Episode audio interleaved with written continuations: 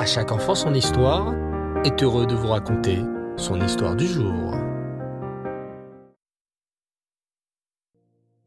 Et Tov les enfants, bonsoir, j'espère que vous avez passé une excellente journée. Baruch Hashem. Alors, Yom Kippour approche, comme nous l'avons dit ce matin. Un jour si intense, pendant lequel nous allons implorer Hachem de nous pardonner nos fautes et lui demander de nous accorder une belle et douce année. Écoutez plutôt cette histoire. Dans la synagogue du rabbi Israël Baal Shem Tov, l'émotion était palpable. Tous les fidèles étaient concentrés sur leur prière alors que le saint rabbi prononçait les mots de Neila, la dernière tefila de Yom Kippour, avec une intensité et une ferveur particulières. Ses yeux étaient remplis de larmes, et il implorait Hachem de tout son cœur. Les fidèles de la synagogue sentaient que cette année, une solennité spéciale régnait sur la choule. Le rabbi avait sûrement vu dans le ciel que de dures épreuves allaient s'abattre sur les Juifs cette année et supplier Hachem de les annuler. Ils comprirent qu'il fallait prier avec encore plus de concentration afin que la tendance s'inverse et qu'Hachem accorde au peuple juif une bonne année. Mais la prière touchait à sa fin. Yom Kippour était presque fini. Pourtant, le rabbi était toujours soucieux. Il pleurait, implorait, priait de tout son être. Et ses disciples le suivaient en se demandant ce qu'il pouvait faire de plus. De toute évidence, le rabbi n'avait pas obtenu ce qui était le plus cher à ses yeux, une bonne et douce année pour tout le peuple juif.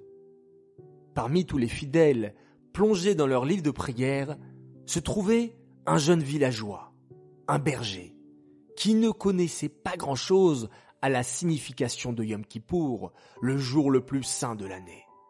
En effet, il n'avait jamais eu l'occasion d'étudier et ignorait tout du judaïsme. Troublé, il regardait autour de lui et sentait qu'il fallait faire quelque chose. Mais que pouvait-il ajouter, lui qui ne savait même pas prier? Toute la journée, il s'occupait des animaux de la ferme.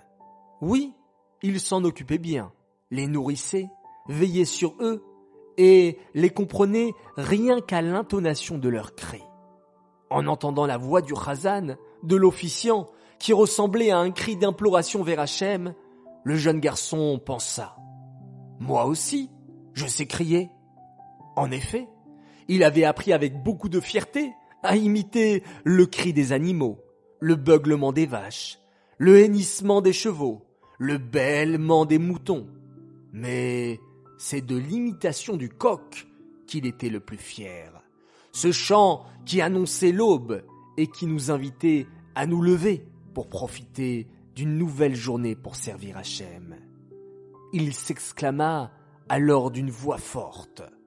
Cocorico! Cocorico! Dieu! Aie pitié de nous!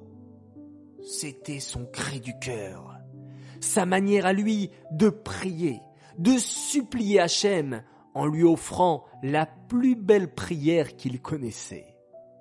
Mais les fidèles se tournèrent, choqués, vers le jeune homme. Comment avait-il osé perturber la tefila à un moment si intense pour imiter le coq Quel toupet De toutes parts, des murmures de réprobation fusaient et on demandait à le faire sortir de la synagogue pour cette conduite incorrecte. C'est alors que le Baal Shem Tov prononça d'une voix entraînante et enthousiasme les derniers passages de la prière de Neila. Shema Israël, Hachem Elokenu, Hachem Echad. Et entama une joyeuse mélodie comme pour annoncer que le défi avait été relevé. Chacun pouvait rentrer chez soi le cœur léger, avec la certitude que les prières avaient été acceptées par Hachem. Mais que s'était-il passé réellement, les enfants? Pourquoi le Baal Shem Tov était-il si soucieux Puis, tout à coup, si joyeux? Écoutez bien. Durant le repas qui suivit la fin du jeûne de Kippour, le Baal Shem Tov expliqua à ses disciples. Oui, il y avait un grave décret qui planait sur certaines communautés juives. Dans le ciel, les anges m'accusaient d'être responsable de cette situation, car c'était moi qui avais incité les juifs à s'installer dans ces petits villages. Moi seul, malgré mes prières et mes supplications, je n'arrivais pas à faire pencher la balance de l'autre côté. Mais d'un coup, on entendit dans les cieux un cri, le cri d'un jeune garçon, si sincère, si profond, qu'il arriva directement chez Hachem et fit annuler le mauvais décret.